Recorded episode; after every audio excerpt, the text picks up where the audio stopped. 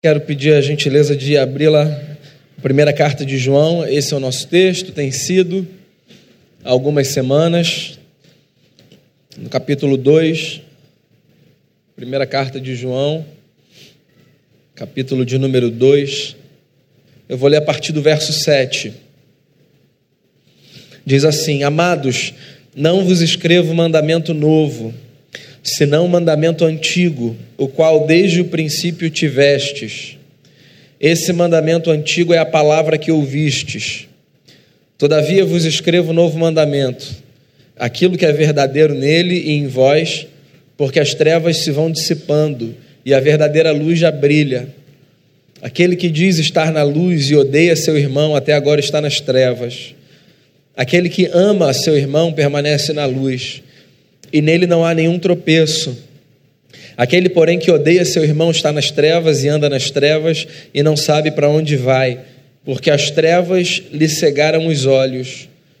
Filhinhos, eu vos escrevo porque os vossos pecados são perdoados por causa do seu nome. Pais, eu vos escrevo porque conheceis aquele que existe desde o princípio. Jovens, eu vos escrevo porque tendes vencido o maligno. Filhinhos, eu vos escrevi porque conheceis o Pai. Pais, eu vos escrevi porque conheceis aquele que existe desde o princípio. Jovens, eu vos escrevi porque sois fortes e a palavra de Deus permanece em vós e tendes vencido o maligno. Não ameis o mundo, nem as coisas que há no mundo. Se alguém amar o mundo, o amor do Pai não está nele, porque tudo que há no mundo, a concupiscência da carne, a concupiscência dos olhos e a soberba da vida. Não procede do Pai, mas procede do mundo. Ora, o mundo passa, bem como a sua concupiscência, aquele, porém, que faz a vontade de Deus permanece eternamente. Senhor, que essa palavra nos seja alimento nessa manhã e que o Teu Espírito Santo nos fale ao coração e que a nossa vida seja transformada pelo teu evangelho.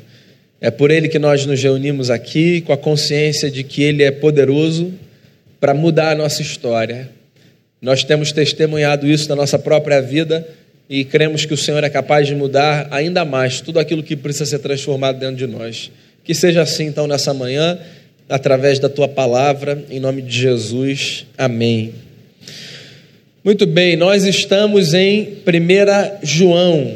Esse tem sido o nosso texto base desde o começo de fevereiro, aqui nos cultos de domingo de manhã. E me parece que o amigo de Jesus, João, quer mesmo enfatizar alguns temas aqui.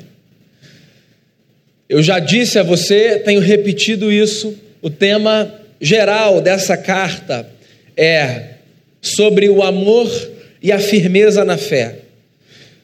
Sobre o que quer que João esteja falando na primeira carta que ele escreve, que é a maior das cartas, João sempre vai passar por esses dois elementos, ou por esse conjunto, sobre a importância de termos um amor sólido e de um amor que expressa a nossa firmeza na fé em Cristo Jesus.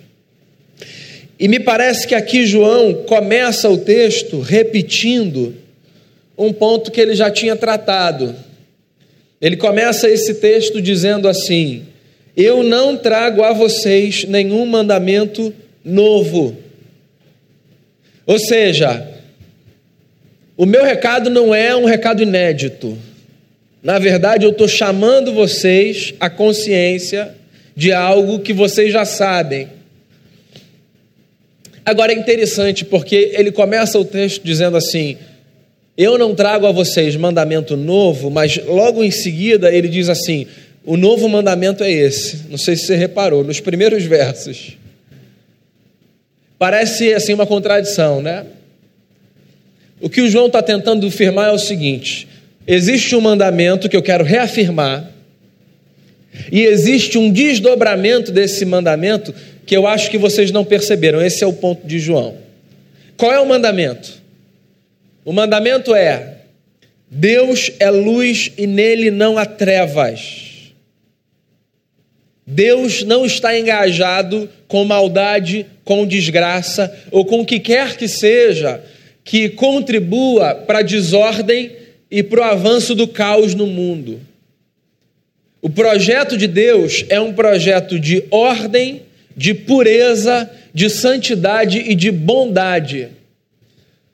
Então, sempre que você tiver dúvida quanto à presença de Deus numa realidade maligna, lembre-se, Deus não tem parte com o mal. O que não significa, é sempre bom lembrar, que o mal, enquanto realidade existente, é autônomo e age à revelia do eterno. O Martinho Lutero tinha uma frase interessante que ele usava para explicar um trecho da história do Jó. Quando no começo da história do Jó, é, o autor do texto diz assim: Então os filhos de Deus foram se apresentar ao Senhor e Satanás foi entre eles, entre os servos de Deus. Daí o Lutero dizia, a partir desse texto, o seguinte: até o diabo é diabo de Deus, no sentido de que ele não age solto na história. É, ele age debaixo de, de permissão, debaixo de governo, debaixo de controle. Então, quando eu digo que Deus não tem parte na maldade, eu não estou dizendo a você que a maldade é um risco para a soberania de Deus ou para o governo de Deus. Só estou dizendo a você que Deus não é aquele que causa a maldade. Porque os projetos do eterno não são projetos que carregam em si absolutamente nada que seja maligno. Esse é o mandamento antigo. E qual é o desdobramento novo? E só mais um parêntese aqui. Não é novo no sentido de ser um desdobramento que ninguém nunca percebeu. É novo no sentido de ser um mandamento que o povo estava negligenciando e não podia mais negligenciar. O desdobramento é: não tem como você dizer que ama esse Deus que está na luz se você odeia o seu irmão. Esse é o desdobramento. João está chamando a gente, como Tiago, irmão de Jesus, quando escreve a sua carta, também chama, para a consciência de que a nossa fé não faz o menor sentido se ela se experimenta apenas numa dimensão vertical. Estou legal com Deus, mas estou cheio de ódio no coração para com o próximo. Eu acho que poucos temas são tão importantes para o nosso tempo quanto esse. Você sabe por quê? A gente vive numa época de cultura de ódio.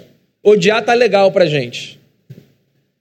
Dizer que odeia e expressar inclusive ódio com palavras, com gestos, tá bacana. A gente não se escandaliza mais com isso. Eu tenho a impressão que não muito tempo atrás, expressões de ódio nos causavam mais desconforto do que nos causam hoje. Hoje a gente odeia com uma facilidade e com uma naturalidade. Eu não estou dizendo a você que esses sentimentos não, não passavam antes por dentro da gente e que agora, por alguma razão e disfunção, eles passam. É claro que eles passavam, nós somos quem somos desde que saímos do jardim. O que eu estou dizendo é que hoje a gente banalizou algumas questões que a Bíblia, as ciências sociais, a sabedoria humana, a ingenuidade de gente que já caminhou muito, mas que carrega sabedoria. Hoje a gente banalizou elementos que todo mundo sempre considerou elementos perigosos. O ódio é um perigo. É um perigo. Porque o ódio é o combustível que a gente precisa para agir de forma trágica. O ódio é o combustível que a gente precisa para a gente agir, às vezes, de forma irreversível nas suas consequências. O ódio é o que a gente precisa para lançar palavras que a gente nunca vai conseguir recolher e que talvez provoquem dentro do outro feridas que a gente nunca vai conseguir cicatrizar. É o que a gente precisa para destruir um relacionamento que às vezes nem é nosso, mas que a gente consegue destruir por causa do ódio que está dentro da gente. Para transformar um cenário num caos sem conseguir reverter depois. Quando João fala assim, ó, não ame a Deus se você odeia o seu irmão, o João não está empurrando a gente para o então vou deixar de amar a Deus. Ele está empurrando a gente para o outro lado, que é o lado do para com esse negócio de cultivar sentimentos que são destruidores de tudo, de tudo. O ódio destrói tudo, destrói todo mundo, te corrói. O ódio te faz uma úlcera. O ódio enche sua boca de herpes. O ódio me dá uma amidalite. Ele sintomatiza no seu corpo, ele deixa o céu cinza. Ele é uma desgraça. Então o João está dizendo assim: filhinhos, que é como ele costumava se referir à sua comunidade de fé, amem a Deus e amem o irmão. Porque não há amor por Deus fora do amor pelo irmão. Não existe isso. Eu falei semana passada, eu vou repetir. Não existe vida com Deus fora da vida com o próximo. Onde Deus está? Deus está nos relacionamentos que nós travamos. Deus está na face das pessoas com as quais nós convivemos. Deus está nas histórias que nós construímos. Deus está nas alianças que nós firmamos. E se você acha isso tudo assim muito filosófico, então eu quero lembrar você de Jesus de Nazaré, que olhou para os seus discípulos e contou uma história. E essa história era mais ou menos assim: o grande dia do Senhor será assim. Dois pontos, abre aspas. O filho do homem virá e separará as ovelhas dos bodes, e porá as ovelhas à sua direita, e dirá a elas assim: Venham, amadas do meu Pai, venham, eu quero vocês comigo, porque um dia eu estava com fome e vocês me alimentaram, e eu estava com sede e vocês me deram de beber. Eu estava com frio e vocês me acolheram e me aqueceram. E eu estava preso e vocês me visitaram. E o filho do homem dirá aos bodes que estiverem à sua esquerda: Eu não quero nada com vocês, afastem-se de mim. Porque eu tive fome e vocês não me deram de comer, eu tive sede e vocês não me deram de beber. Eu tive frio, vocês não me deram nada com o que eu me agasalhasse. Eu estive preso e vocês não me visitaram. Sabe o que é espantoso nessa história para mim? É que tanto quem estava à direita do filho do homem, quanto quem estava à esquerda do filho do homem, não fazia ideia de quando tinha feito ou deixado de fazer. Os dois grupos perguntaram quando isso aconteceu. No caso do primeiro grupo, quando foi que a gente fez tudo isso? E no caso do segundo grupo, quando foi que a gente deixou de fazer tudo isso?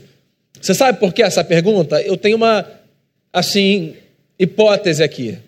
Eu acho que essa pergunta se deve ao fato de que, quando a gente tem a consciência de que a gente faz um negócio para Deus, a gente não esquece. Que Deus é muito especial para a gente se esquecer.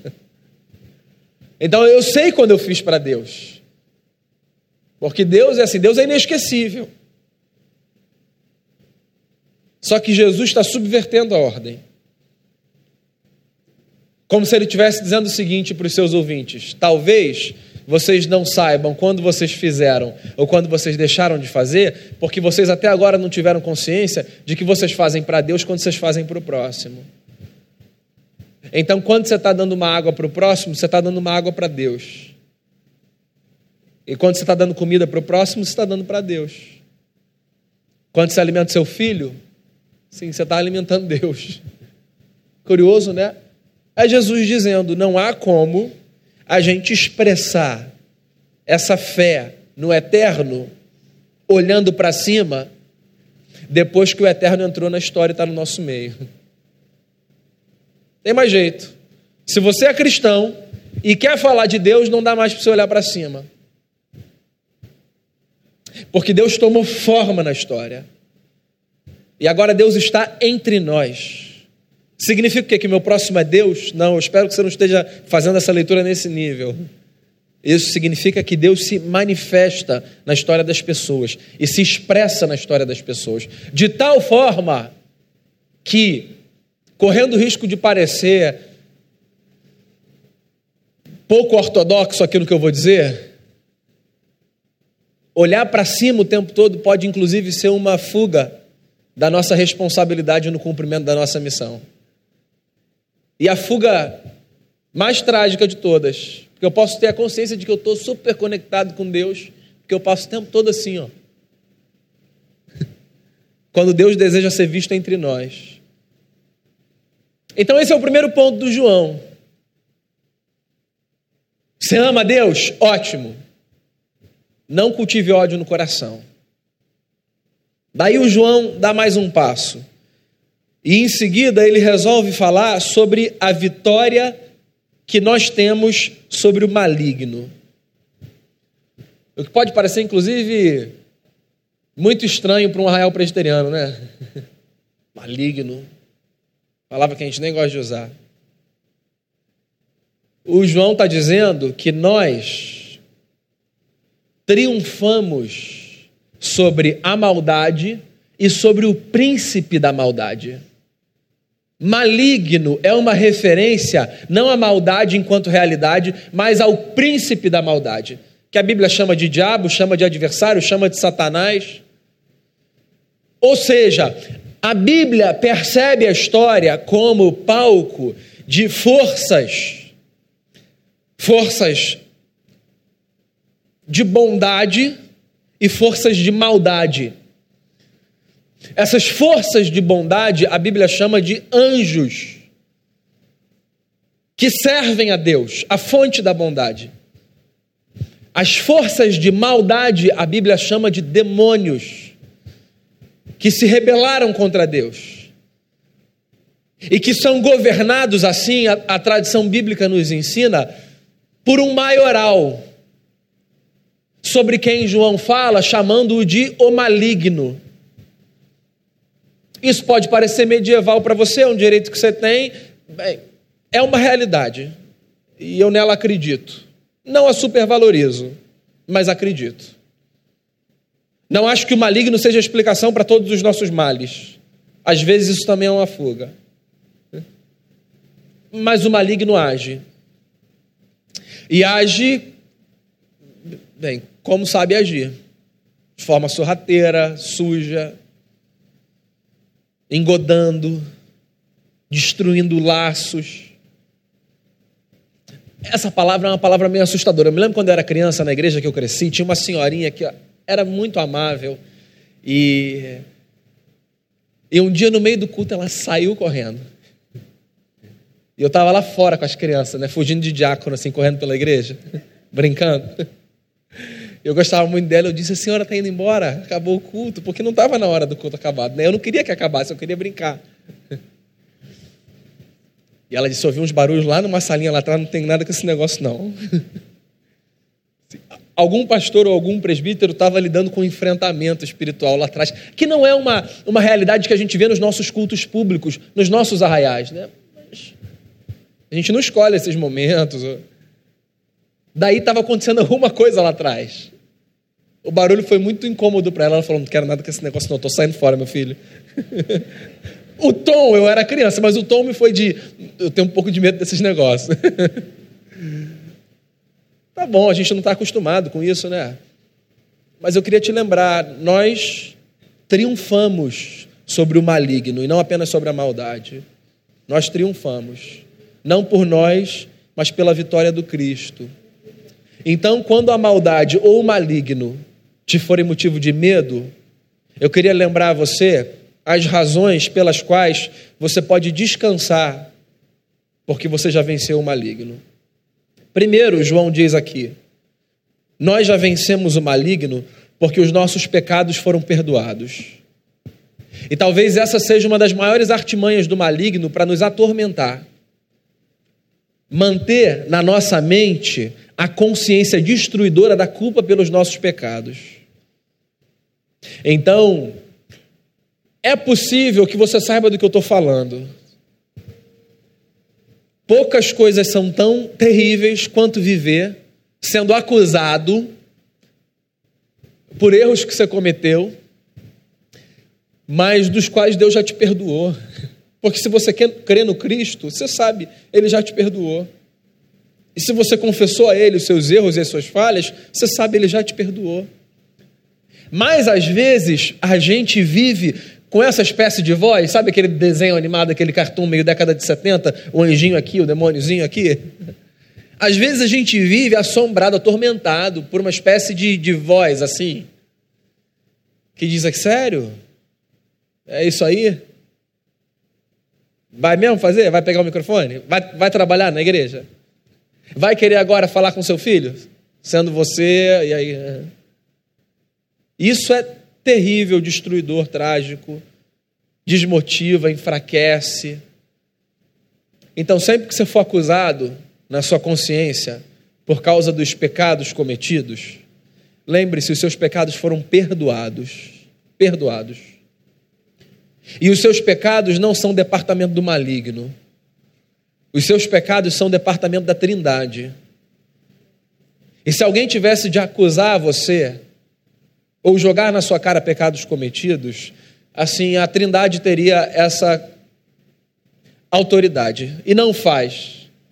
Porque a Trindade resolveu o problema dos seus pecados. O Pai enviou o Filho, o Filho morreu e ressuscitou por você e deixou dentro de você o seu espírito para você ter a consciência de que você é um filho amado e perdoado.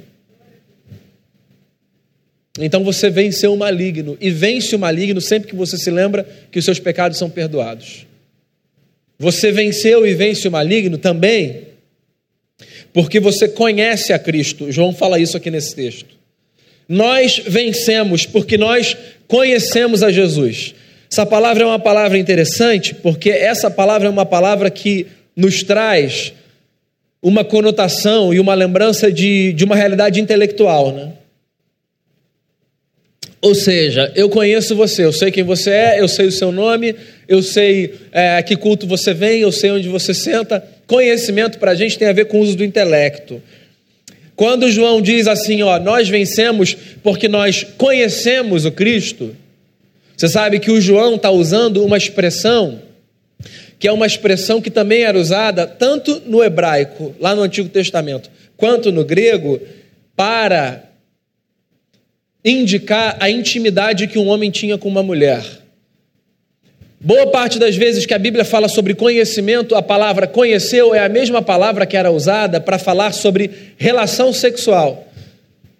Então, quando um autor bíblico queria falar que um homem se deitou na cama com a sua esposa, ele falava: Fulano conheceu a sua mulher.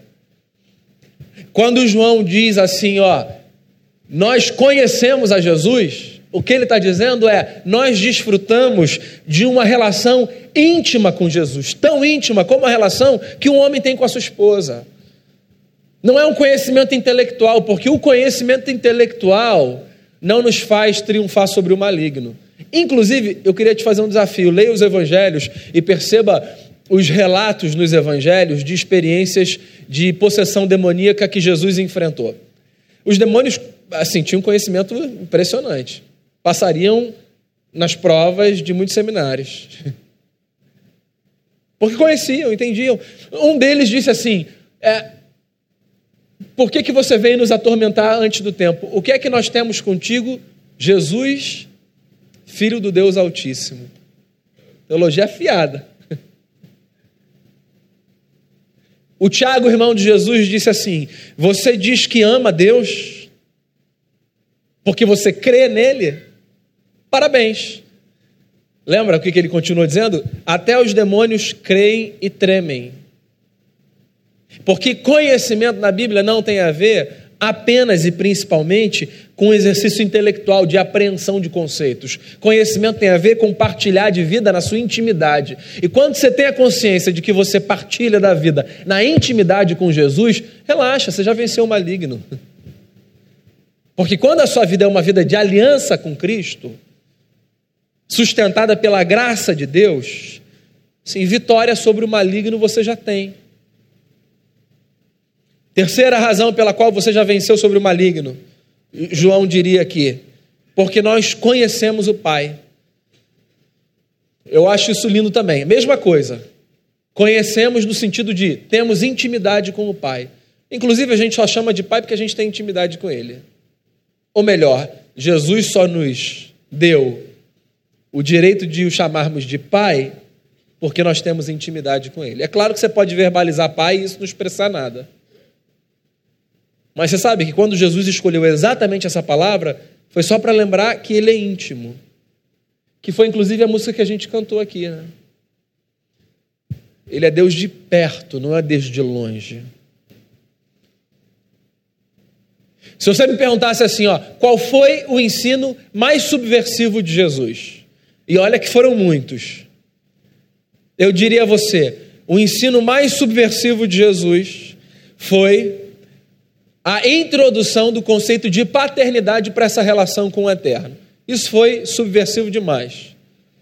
Porque o judeu prezava pela reverência na relação com Deus. E reverência na cabeça dele, na relação com Deus, significava ter a consciência de que Deus está lá e eu estou aqui. E eu amo, respeito, mas ele está lá porque ele é muito grande para estar tá perto de mim. Aí Jesus chega e diz assim: não.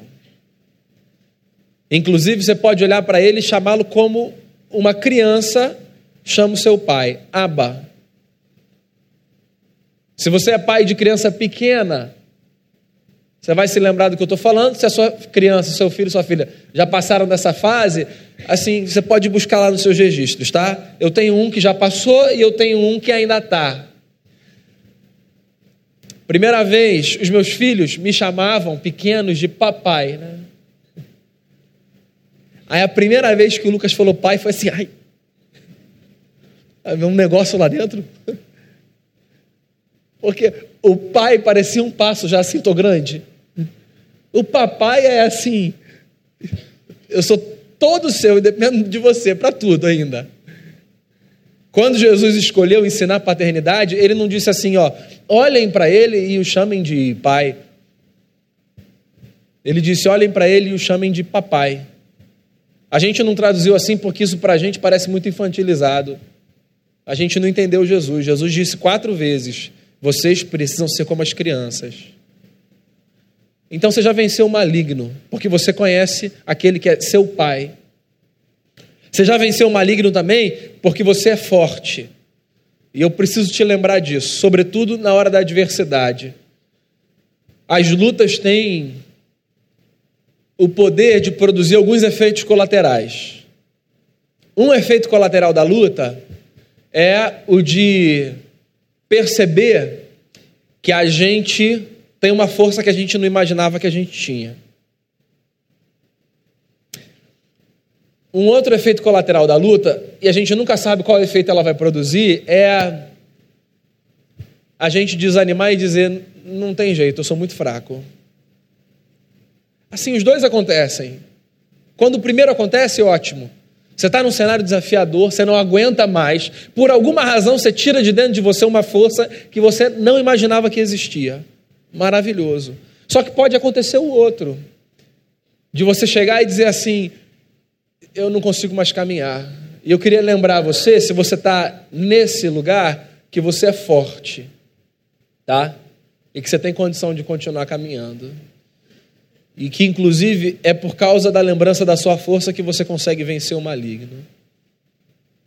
A quinta e última razão que João nos apresenta para a gente se lembrar que a gente vence e venceu o maligno é a lembrança de que nós temos a palavra de Deus em nós. O John Stott disse certa vez o seguinte, e eu gosto muito de citar isso aqui: mente bíblica não é aquela capaz de citar versículos, senão aquela capaz de raciocinar dentro dos parâmetros das Escrituras. Eu acho isso muito bacana. O que, que eu estou dizendo aqui com isso? Que você não precisa memorizar versos? Não. Inclusive, tem um professor aqui meu de criança que me dava estrelinha na Bíblia quando eu conseguia decorar, e eu, eu lembro hoje de versos que eu aprendi nas competições da igreja. E que me são fonte de benefício. Né? Eu fiz parte de um coralzinho de crianças na minha igreja. Da igreja quando essa senhorinha correu. Todo ensaio no final a gente dizia: todo ser que respira, louve ao Senhor, aleluia. Salmo 156. Isso não me é útil? Claro que é. É evidente que é. Todas as minhas estrelinhas, os meus versos, isso é fundamental. Mas não é assim nem apenas, nem principalmente que a gente guarda a palavra do lado de dentro. Porque se eu souber o Salmo 156, mas se isso não permear a minha mentalidade, a minha forma de agir, não adianta eu ter decorado. Então, quando o João diz assim, ó, eu venci o maligno porque a palavra de Deus está dentro de mim, o que ele está dizendo é: esse negócio faz parte da minha história faz parte da minha vida. E eu memorizei, e isso veio para minha mão e eu ajo a partir daí. Isso veio para minha boca e eu falo a partir daí. Isso veio para os meus olhos e eu enxergo a partir daí. Porque a palavra agora me ajuda a me movimentar da maneira certa. E quando eu sei me movimentar da maneira certa, porque eu estou cheio da palavra, assim eu triunfo em todos os ataques do maligno. Como é que João termina esse texto? João termina esse texto dizendo assim: Filhinhos, já que vocês sabem que amar a Deus significa também amar o irmão, e já que vocês perceberam que vocês venceram o maligno, por favor, não amem o mundo Olha só, mundo aparece na Bíblia com muitos significados. Mundo pode ser um punhado de gente, mundo pode ser todas as raças, mundo pode ser todas as pessoas, mundo pode ser o planeta, mundo pode ser o cosmos.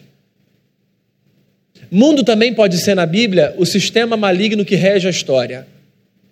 Quando João diz assim, ó, não amem o mundo, ele não está falando para você deixar de amar as pessoas, nem para você deixar de amar e cuidar do planeta o que ele está fazendo é dizendo para mim e para você: não amem esse sistema maligno que rege a história.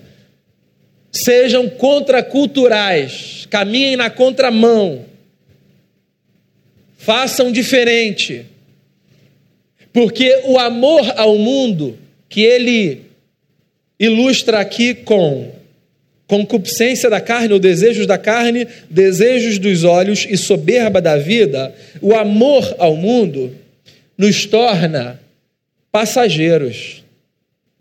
Ao passo que o amor a Deus e ao próximo nos eterniza.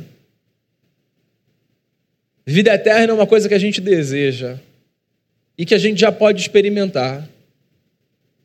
Essa capacidade da gente eternizar a nossa história para o bem nas relações, nos lugares e numa experiência infindável do amor e da graça de Deus com Cristo e com a família da fé. A gente vai fechar essa conversa ouvindo como uma oração a belíssima canção do João Alexandre que nos faz lembrar que se não há amor, não vale absolutamente nada. Que essa canção, imagino que você a conheça, seja a sua oração. Senhor Jesus, que a beleza do teu amor inunde o nosso coração e que isso transborde a nossa história. Que o nosso amor por ti se expresse no nosso amor pelo próximo que a vitória sobre o maligno nos faça lembrar que nós podemos vencer resquícios da maldade também que há em nós e que o nosso amor não seja posto sobre esse sistema maligno que rege, Senhor, a história. Que a gente ame aquilo que é eterno e que o nosso coração seja conduzido pela tua palavra é a oração que eu faço em nome e por amor de Jesus. Amém.